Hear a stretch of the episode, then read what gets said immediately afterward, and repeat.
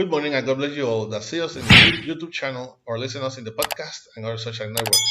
I'm your brother in Christ, Pedro Ayala Ayala, servant of God for His grace, and I belong to the Pentecostal Church of Restoration, Holiness, and Love, Inc., who pastors and directs our beloved pastor Maribel Núñez Molina. Our church is located at Calle Flamboyant 194, Pueblo Indio, in Canóvanas, Puerto Rico, and this is the ministry that bears by name from the school to heaven, de la escuela para el cielo. We'll be using the Holy Bible app that you can get free of charge on both Android platform and the App Store. The verse of the day is in First Book of Chronicles 16:11. The First Book of Chronicles 16:11. This is the International Standard Version and reads like this: The powerfully Word of God is read in the name of the Father, the Son, and the Holy Spirit. Amen.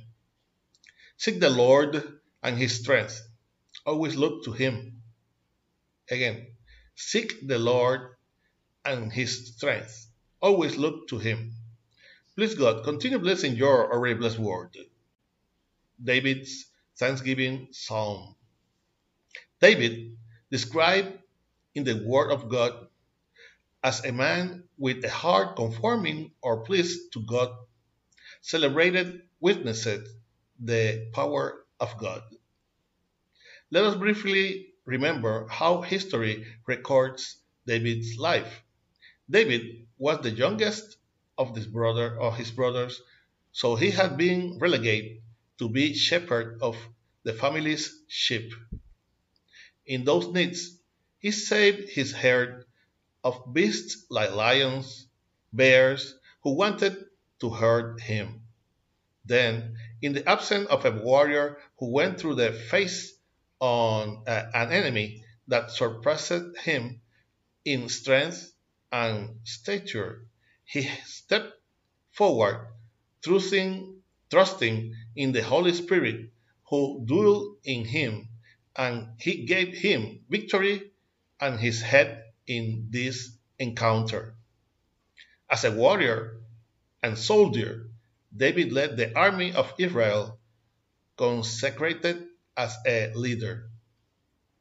David had to escape jealousy of his king who wanted to kill him because he felt how the people showed more affection to David than him.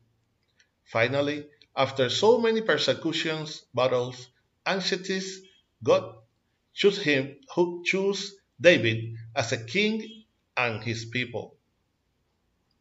David lived gratefully for the courage, faithfulness, and victories bestowed by Jehovah, our God, and did not miss the opportunity to show his joy and devotion to the God who covered him through his life. In this morning, I urge you to enjoy trials, slanders, and conflict at all times. May you trust that God, every mighty, will be a company to you to face your enemies by embracing Him, embracing them. Like King David, the day will come when you are crossed the other side by changing your lament and dancing. Amen. I hope that this short exhortation will serve as a reflection and strength to your life in this morning that the Lord had made.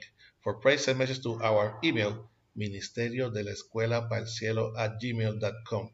You can also get us on YouTube and listen us in the podcast on Facebook. Remember to like and share us to support this ministry. If you have not already did subscribe to this channel where from Monday to Friday we will give what we have received by grace. This was your brother in Christ, Pedro Ayala Ayala, servant of God for His grace, and, uh, and we will be seeing each other in the next year if Christ had not come to seek us as a church yet. Hoping that our praise and prayers to the Creator comes from the school to heaven, de la escuela para el cielo. God bless you all.